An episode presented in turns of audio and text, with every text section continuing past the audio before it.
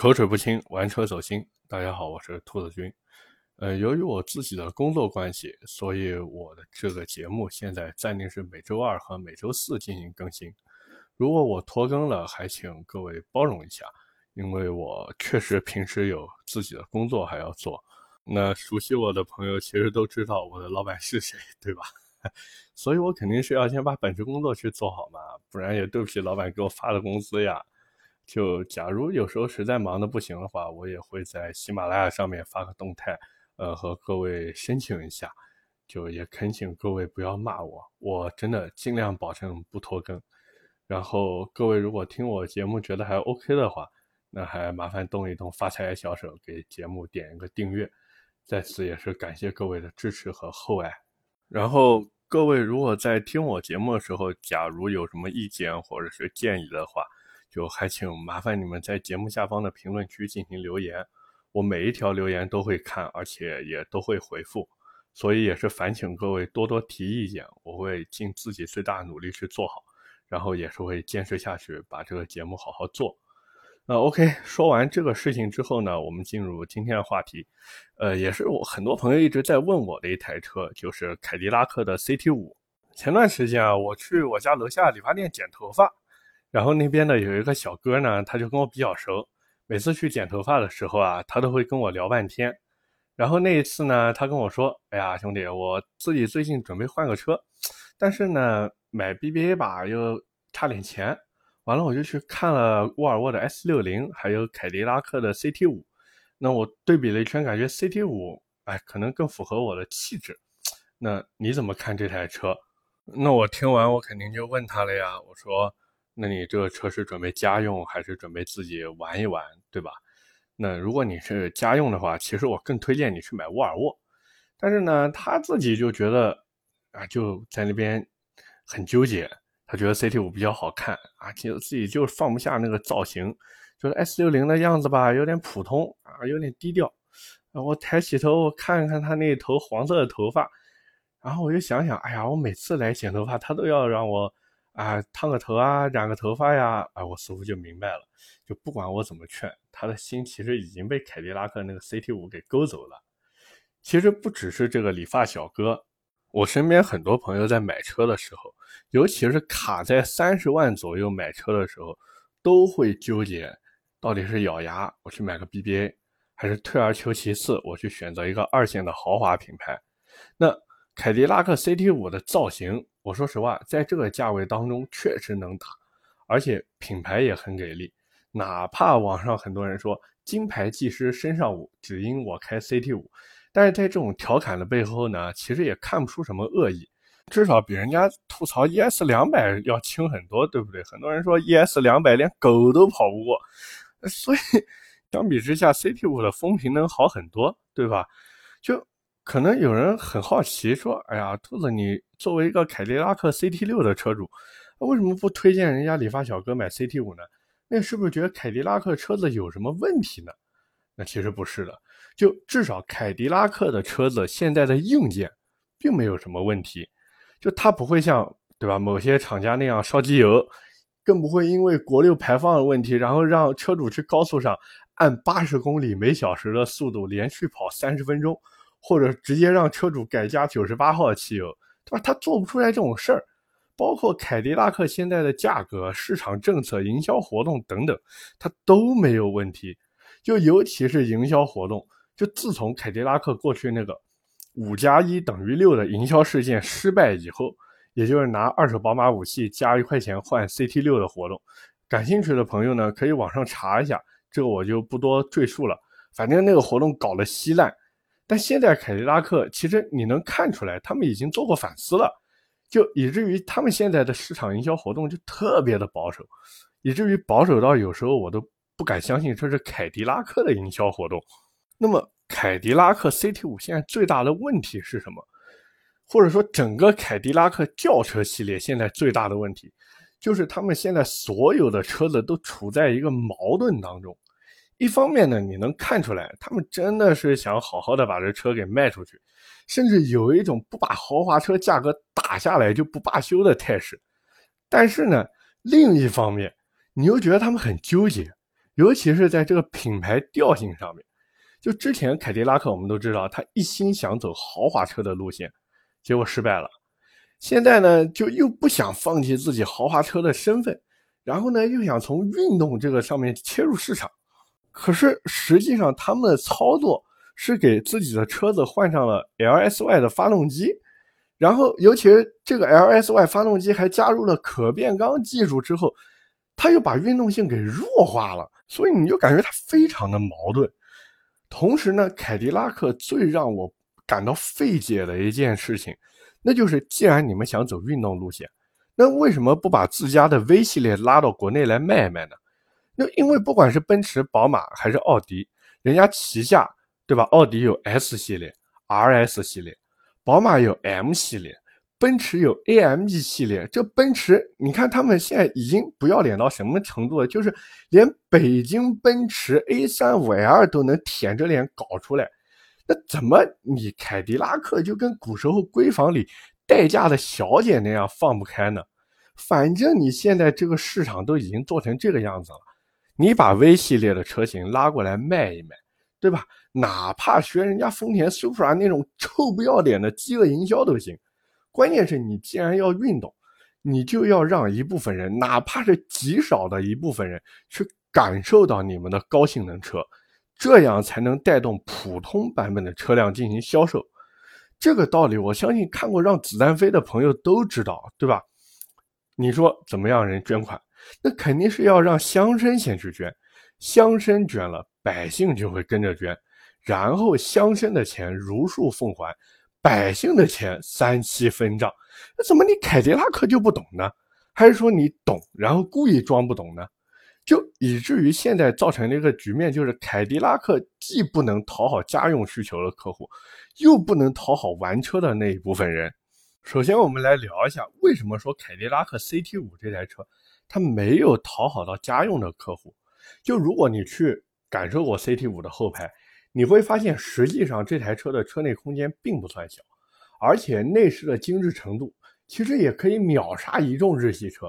就拿现在很多家用群体喜欢去看的凯美瑞来说，凯迪拉克 CT5，你就说它的外观或者是内饰能不能秒杀凯美瑞，对吧？就哪怕是专攻内饰的亚洲龙，凯迪拉克也不输给他呀。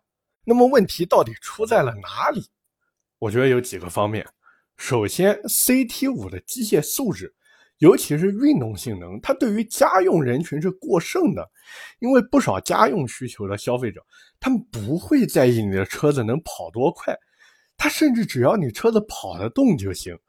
就这些家用需求的客户更在意的是什么？是这台车的乘坐感舒不舒服？凯迪拉克 CT 五现在这一套悬挂支撑性摆在这。很多 4S 店里面的试驾车又是顶配中的顶配，就什么电磁悬挂之类的全都有，就以至于出现一个什么情况呢？就很多人去 4S 店，尤其是带着自己的爸妈呀或者老婆孩子到凯迪拉克 4S 店去试驾 CT5，结果后排的乘客那颠的呀，估计中午饭都能给你颠出来。就这一点一点都不像日系车那软趴趴的悬挂那么讨好后排乘客。虽然日系车没有什么运动性，但是架不住人家舒服呀。尤其是那些让家里掏钱买车的人，但凡让家里人坐过一次 CT 五的后排，你再让他们去坐一坐凯美瑞或者亚洲龙的后排，我相信大多数，尤其是父母辈的那些人，肯定会去选择亚洲龙。为什么？就因为软，没有别的原因，就坐的舒服。然后他们在坐的时候就会心里琢磨：哎呀，这台车是我掏的钱。这是我花钱给孩子买的车，那我怎么就不能追求一点舒适度呢？你 CT 五这么颠，不行不行不行不行！除了我们说的这个舒适度方面的问题以外，再一个就是凯迪拉克的第二个问题，也就是口碑。就很多家用需求的客户，他们在接受了一台车的售价之后，最关心的点是什么？就是这台车的后期成本高不高？它的油耗有多少？哎呀，会不会有小毛病？这些都是以前凯迪拉克没有做好的地方。所以，即便现在的 CT 五它用上了可变缸的发动机。即便凯迪拉克卖到了现在这样的价钱，就已经低的脸都不要了。就即便保养的价格，哪怕你在 4S 店去保养，都不比外面修理厂贵多少。即便凯迪拉克 4S 店里面的菊花茶确实挺好喝，这都没有用。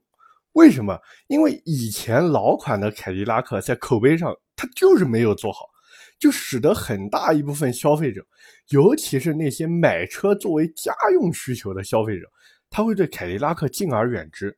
要知道，很多人在买车之前是不会去研究各项数据，也不会研究各种配置、各种机械原理的。他们最常见的一种买车方法，就是找身边所谓的老师傅或者老司机，或者他们觉得懂车的人进行咨询。那么这时候，日系品牌的优势立马就凸显了出来，并且有时候这些老司机还会对那些想要动力好的人说一句什么：“跑再快有什么用？高速上还不是限速一百二吗？”而这就使得凯迪拉克 CT5 难以讨好这部分消费者。加上 CT 五本身它的造型就非常的张扬，哪怕现在凯美瑞和雅阁都做成这样了，CT 五在造型的犀利程度上依旧能秒杀他们，所以这也使得很多人他会纠结，哎呀，自己到底能不能开这种锋芒毕露的车？当然了，这也是个人心态问题。但是如果你真的能去买 CT 五，我相信你的心态肯定不老，至少你在。年少时候留下的那种激情，不管你还留下多少，我觉得你至少还能留一些在心里面。但是 CT 五在家用性方面，或者说家用功能上，我觉得它还是有一个亮点的。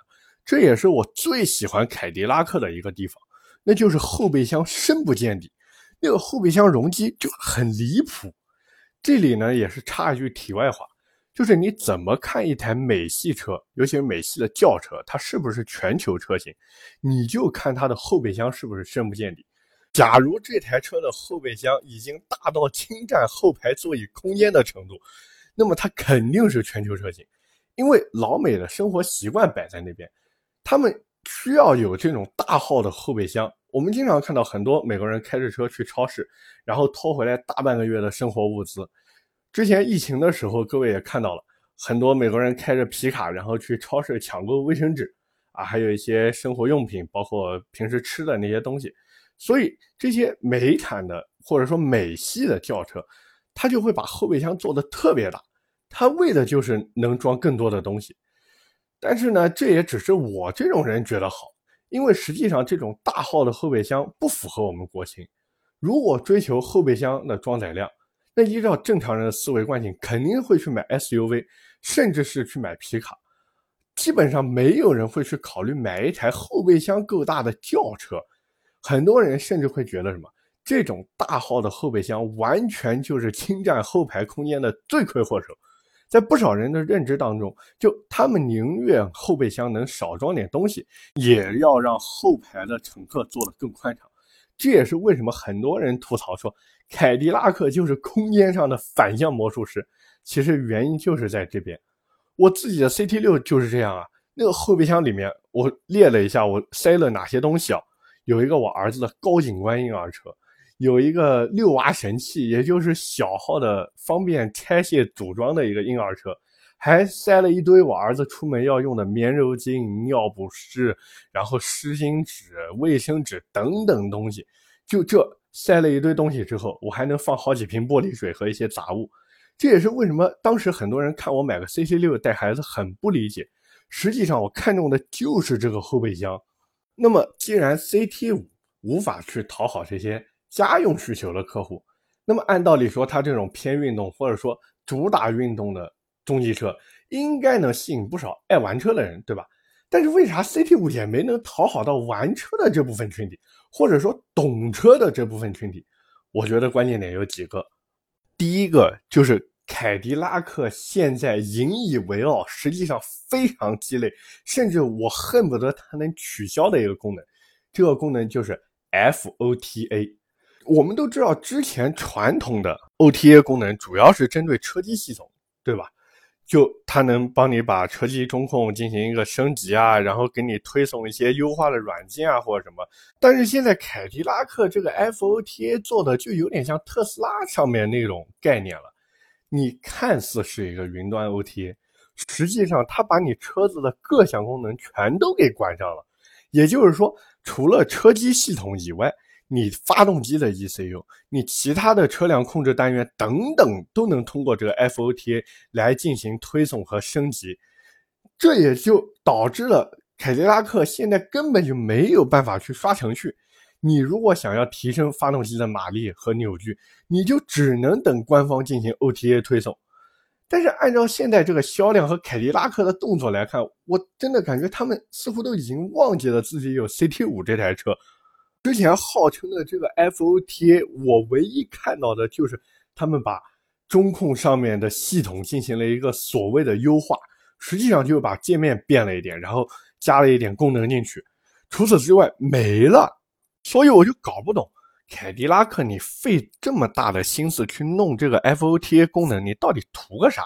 再一个，第二点原因就是现在凯迪拉克用的这颗 2.0T 发动机，实际上就是通用自家的 LSY 机头，整体性能是被弱化的。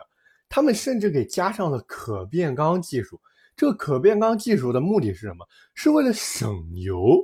我就很疑惑，你一台主打运动的车，你要省油干什么？我要真图省油，我买你干嘛呢？就对于那些玩车的人，或者说追求运动性的人而言，我本来买你凯迪拉克是图你跑得快，对吧？就像之前 ATS-R 那样，我图的是你能让我用更少的钱去体验到美汽车的力大专飞。但是现在你配了这个机头以后，你又有 FOTA 功能，你不仅不能刷程序。你出厂的动力也就二百三十七马力和三百五十牛米，就这数据你都比不上领克零二 Hatchback，以至于凯迪拉克 CT 五现在的百公里加速成绩竟然慢到了七点三秒！我的天哪！要知道之前 ATS-L 这台比 CT 五还要便宜的车，甚至便宜很多的车，它的原厂零百加速只要六点二秒，而且人家还能做程序。你随随便便刷一个一阶程序进去，哪怕你做的是最稳定、最温柔的路头程序，都能在不用更换任何部件的情况下，做到六秒以内的百公里加速，轻轻松松成为五秒俱乐部的成员。就你开着刷完一阶的 ATS-L，在路上看到原厂的野马，那真就是一脚油下去直接开干。那可是现在 CT 五呢？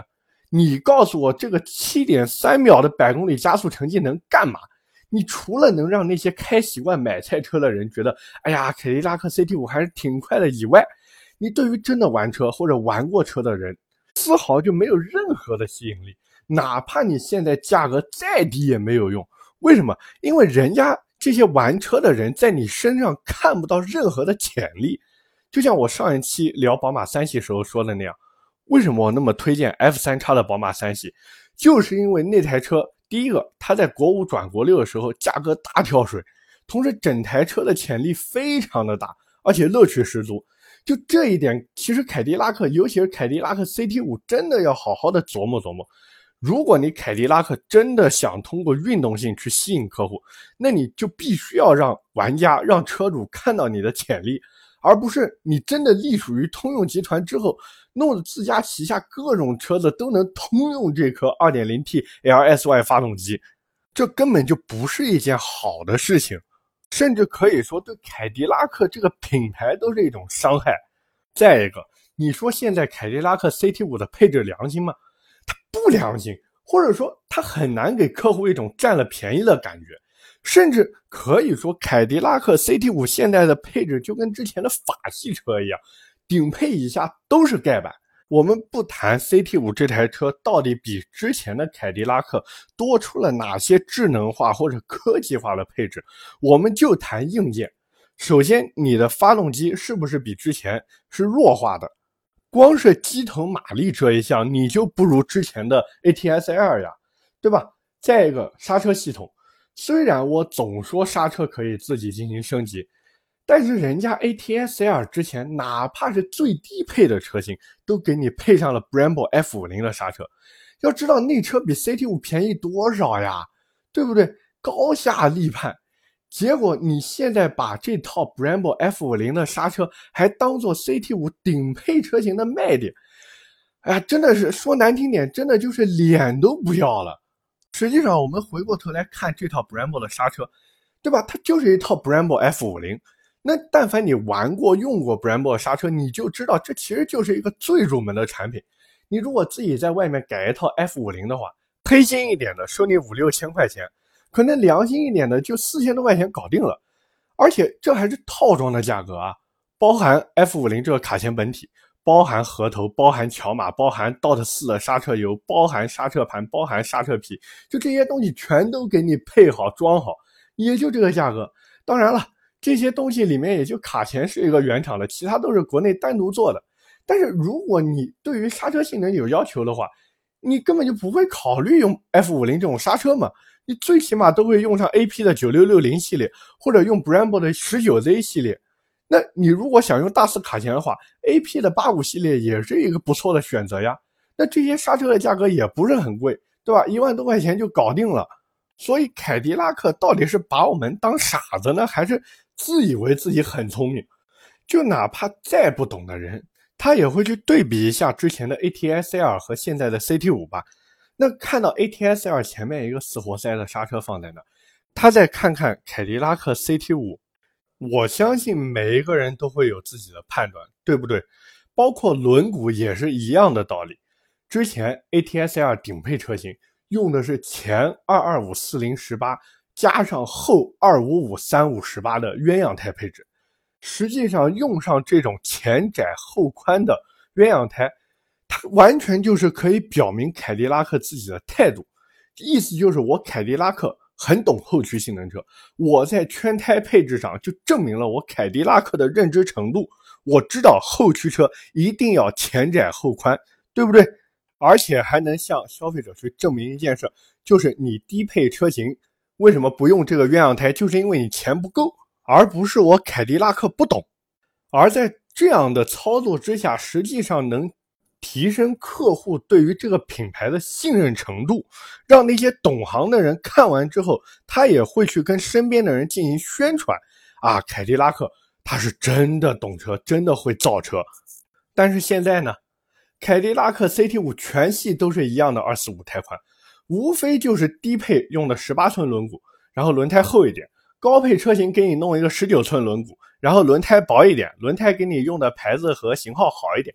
那我就想问一下凯迪拉克，你们的态度呢？你们之前玩的那么溜，你现在是怎么了？就哪怕光是追求一个视觉上的效果，你最起码给 CT5 的后轮配一个二六五的胎吧。那你凯迪拉克要是愿意参考一下别人在改装时候的一些数据。那你给后轮用上甚至二七五的胎宽，那我更开心了呀，对不对？可能有朋友会说，哎呀，那给后轮换上二七五的胎宽，不就影响了加速性能吗？而且还会增加油耗，对不对？是，确实是这样。但是凯迪拉克 CT 五就现在这个加速成绩，它还有什么影响的必要吗？而且油耗的提升，我觉得但凡少给两脚地板油，那也就补回来了，对吧？颜值是关键呀。现在 CT 五没有性能已经是一个既定事实了，所以你为啥不在外观上下点功夫呢？至少现在很多人对于运动车的追求，它还是停留在长的运动上面啊。况且你难道会希望自己的这台 CT 五顶着一个美系豪华运动中级轿车的名号，然后从屁股上看过去，那个轮胎细的跟卡罗拉一样，你觉得好看吗？对吧？我相信。大多数人都知道该怎么取舍，所以啊，现在凯迪拉克给我感觉就属于什么呢？他哪儿都想做好，结果哪儿都没做好，而且细节上抠的还没有原来那么细。就像一个人，他希望自己在职场上面或者公司里面面面俱到，他又想跟同事搞好关系，又想跟领导搞好关系，结果实际上领导的需求和同事的需求往往是矛盾的。以至于最后，同事觉得你是一个马屁精，领导呢又觉得你心思不定。现在的 CT 五就是这个样子，它的各种矛盾和纠结，让 CT 五这台车导致它哪头都没有办法去讨好。对于玩车的人来说，凯迪拉克 CT 五目前的优势其实就只剩下了颜值。哎，有人说不对，还有那颗幺零 R 八零的十 AT 变速箱。但是我说实话，因为凯迪拉克我自己也有，野马我自己也有，那凯迪拉克自己的调教真的有点拖后腿。这个变速箱在通用车型上面表现，真的不如在福特车型上的表现。当然了，我也能理解，因为这套变速箱实际上是当年通用和福特一起开发的。这个时速的变速箱呢是福特做的，通用做的呢是九 AT，然后两家共享研发成果。所以福特肯定对于这颗十 AT 变速箱调教更熟练，那么通用肯定也就做的差一点，能理解，能接受。但是呢，我作为消费者，我其实内心是不想去接受的。而对于那些追求家用的客户来说，CT 五现在各种运动化配置和运动化调教，根本就不能成为这些家用需求客户在买这台车的时候一个决定性因素，因为。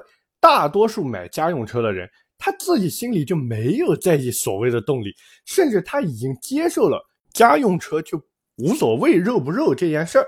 但是呢，我还是想说，实际上家用车并不应该肉，厂家更不应该舔着脸把动力弱叫做家用。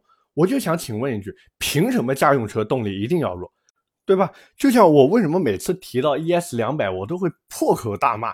因为你这台车的价格接近三十万，你最低配加价之后落地三十多万，然后你百公里加速竟然要十二秒开外，然后你还有一套面条圈胎，你管这玩意儿叫家用？你也配叫家用吗？就你那一套内饰，你觉得你配得上家用车这三个字吗？如果你觉得 ES 两百那个内饰都能配叫家用车的话，那你简直就是对现在国产车的侮辱。因为现在国产车的内饰真的是方方面面秒杀 ES 两百，而且哪怕是动力配置上，ES 两百有什么？换句话说，如果现在 ES 两百卖三万块钱一台，哪怕它动力差到发指，我都能理解。但是现在这种价格不低，动力还差，并且还有一堆人伸着舌头来舔的车。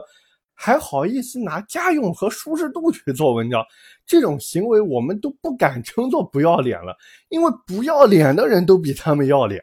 实际上，我一直觉得家用车更需要动力强，因为你只有动力强了，你才好超车，在规避危险的时候才更容易。尤其是高速的动态提速，如果你的动力不足，那你在超大货车的时候就会陷入一种两难的境地。就像如果你当年开过吉利美人豹那样。边上一台捷达，不过去把你给超了。你说你想超吧，你又超不过去；你不超吧，这又是台跑车，真的特别难受那种感觉。所以呢，在节目的最后，我也是想安利一台我种草了很久的车，那就是道奇旗下出品的战马 SRT，用英语讲就是 Charger SRT。我英语比较散装啊，各位别笑我。这个车子呢，在《速度与激情九》里面出现过。呃，电影开场的时候，唐老大开的那台四个门的道奇就是这台车。说实话，这台车真的是我心中家用车的标杆之作，已经超越了 RS 四或者 RS 六在我心中的地位。哪怕是 Panamera GTS 旅行版放在我面前，我可能都会去选择战马 SRT，因为这台车真的太香了，它该有的科技化配置都有。它空间也够大，而且还有那颗凝聚了克莱斯勒各种看家本领的六点四升排量的海米 V 八发动机，这个动力简直不能用强来形容了，简直就是恐怖。加上这台车依旧拥有美汽车祖传的超大号后备箱，平时哎去个超市囤米、囤面、囤啤酒，你都不怕装不下。如果能买上地狱猫的版本，我的天，那 Hellcat 版本。哎呀，这画面太美好，我做梦都不敢做的这么夸张。OK，那么今天我们就聊这么多。下面呢是我们的留言互动环节。第一期的节目啊，咱们聊了排气改装的内容。其实我自己在回听的时候呢，我也不是特别满意。我觉得很多该说的地方啊都没有说到，就讲的特别空。所以我自己也在检讨，就到底应该怎么样去和各位聊这种汽车改装相关的东西。那我其实自己也很纠结，我也怕聊的无聊，然后大家听的觉得费劲。但是呢，我也怕很多专业性的东西讲不到，大家到时候如果在改车的时候又上当受骗。所以我自己也是在反思，也是在斟酌。这个以后我们有机会的话，再多聊一聊这个相关内容吧。在这里也是感谢各位对我的支持。那么第二期呢，咱们聊了高尔夫八代 GTI。有一位名叫一八九八七八零 NUAI 的听友给我留言，说希望我能够好好更新下去。实际上，这个节目我在决定做的时候呢，已经想好了打持久战的准备。就哪怕没有什么人听，其实我也想做下去。当然了，我还是更希望有更多的人来听。各位如果觉得我说的还可以的话呢，如果愿意分享给身边的人，那我肯定很高兴，也很感谢。当然，不管怎么样，我做这个节目的初衷其实还是为了分享，就是和大家聊一聊我自己的看法呀，或者一些态度啊之类的，跟大家多进行一些交流。就总之还是那句话，衷心感谢各位的抬爱。然后呢，咱们第三期的时候聊的是宝马三系这台车。哎，你看巧不巧？第三期聊宝马三系。那么有一位叫青山车 S 的听友给我留言。哎，他的头像也是自己的宝马 330i，他是这么说的：作为 G20 330i 车主，不太认同你的标题，除了悬架变软、转速变低，其他几乎全面超上一代三系。当然，每个人的评价标准不一，操控不仅是悬架软硬，还包含动力总成的响应，动力总成性能还是 BBA 中第一梯队。如果还是觉得悬架软，换一套避震弹簧。另外，评价一辆车的动态原因不能只看单独的部件，比如说没有横向稳定杆。我一直说，现在大多车评人都从表现推理论，还是很可能推错的。那非常感谢这位听友的支持啊，也是写了那么多。在此呢，我也是想说明一下，就是我的音频节目其实还更倾向于玩车，就和别人的买车、用车或者市场行情分析不太一样。所以这也是为什么我一直在宝马三系那期节目里强调，就是说，如果真的玩车的话，我真的不推荐买现在 G20 的320或者325，因为没有任何潜力可言了。包括你作为 330i 的车主，其实也知道，现在宝马的 ECU 被锁上了。虽然最近有海外的 ECU 团队呢宣称自己已经破解了这个宝马的 ECU 锁，但是他们所针对的也只有 Supra 和 M3、M4。至于宝马三系什么时候能破掉，我相信以现在三系的市场保有量来看，绝对不会缺大神去打这场攻坚战。但是至于这个攻坚战要打多久，我说实话，我自己心里也没底。包括横向稳定杆的问题，其实我在上一期节目里面也已经说了，这个横向稳定杆不是说海外版没有，国内版也没有，就是整个三系都没有。实际上是海外版的三系它都有这个横向稳定杆。而国内的三系，不管是三二零、三二五还是三三零，它都没有了。所以我就搞不懂华晨宝马到底是怎么想的？难道在他们眼里，这根稳定杆的成本就那么重要吗？当然，不可否认，G 二零的宝马三系，就尤其是标轴版，它至少还是保留了一定之前宝马三系在运动上面的味道。但是从我自己的角度来看的话，我说实话，我还是更喜欢之前的 F 三叉。因为现在的 G 系列确实，在轴距、车长方面都比以前长了很多，但是再往前的 E 九叉系列呢，它又没有涡轮。就我自己看似是一个美系 V 八大牌肌肉车的爱好者，但我心里面实际上还是一个涡轮党啊！突然感觉自己跟 CT 五一样矛盾啊。那么最后的最后呢，我也是想跟各位重复一下，我的这个节目现在暂定是。每周二和每周四进行更新，如果我拖更了，也还请各位包容一下，因为我确实平时还有工作要做。假如有时候实在是忙的不行，我也会在喜马拉雅上发动态和各位说明一下的。那么套用很多听汽车类音频的朋友经常听到的那句话，就是点赞评论是对主播最大的支持。但是我这儿呢，就暂时先不抽留言奖品了，之后我也会看看有没有什么大家能用得上的东西。好吧，然后我去研究研究，给大家送一送。毕竟能一直支持的都是老铁，我不能辜负你们这片心。OK，那今天我们就聊这么多，我们下期接着聊，拜拜。